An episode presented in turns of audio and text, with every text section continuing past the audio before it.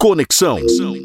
Vanguarda. Olá, ouvinte. Aqui é a Aline Sartre. E aí, tudo bem com você? Eu espero que sim.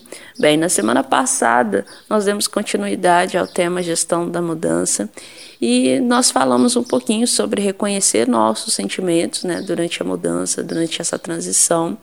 Nós falamos também da curva né, de, de mudança, que no primeiro momento nosso sentimento se compara aos sentimentos de luto, de perda, é, da doença, né? E num segundo momento nós sentimos insegurança de abandonar aquilo que é conhecido e, e passar para algo que é desconhecido.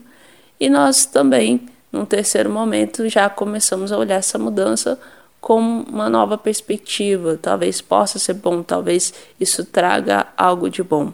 Também nós falamos sobre reconhecimento das nossas necessidades e das necessidades do outro, principalmente dependendo desse contexto que nós estamos envolvidos, né? Então, uma família, né, dentro de um casamento, de uma relação pessoal, dentro de uma empresa, né, dentro do ambiente de trabalho.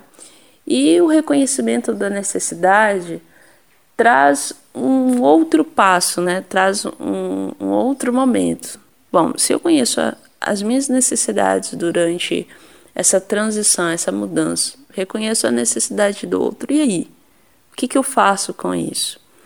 Bem, é necessário comunicar ao outro sobre as suas necessidades.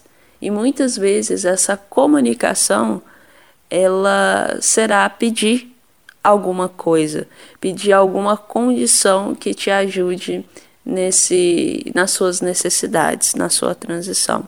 E muitas vezes o outro também vai precisar fazer esse exercício de nos, nos comunicar e essa comunicação também será pedindo algo para que ele possa fazer essa transição.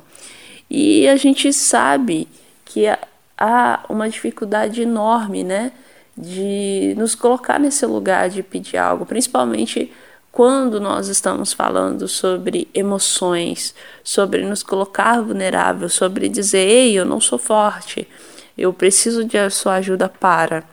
Então, nesse sentido, é, pedir pode ser algo muito complicado e uma barreira nesse momento de mudança.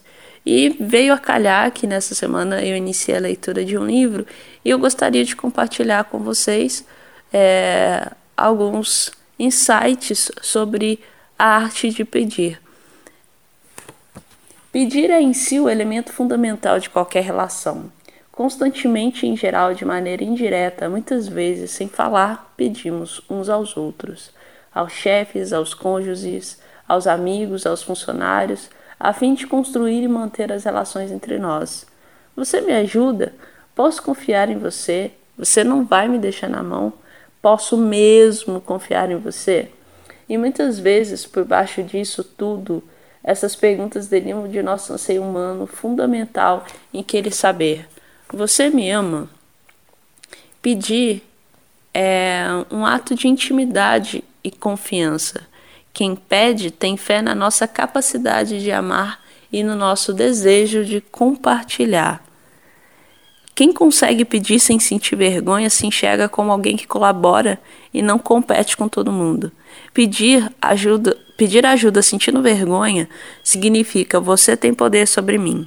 Pedir ajuda com condescendência significa tenho poder sobre você. Mas pedir ajuda com gratidão significa temos o poder de nos ajudar mutuamente. Bem, se você quiser saber um pouquinho mais sobre a arte de pedir, você pode conferir no livro escrito por Amanda Palmer. E a pergunta que fica hoje, e aí? Você vai abrir seu coração para poder pedir aos outros o que você necessita nesse momento? Conexão. Vanguarda.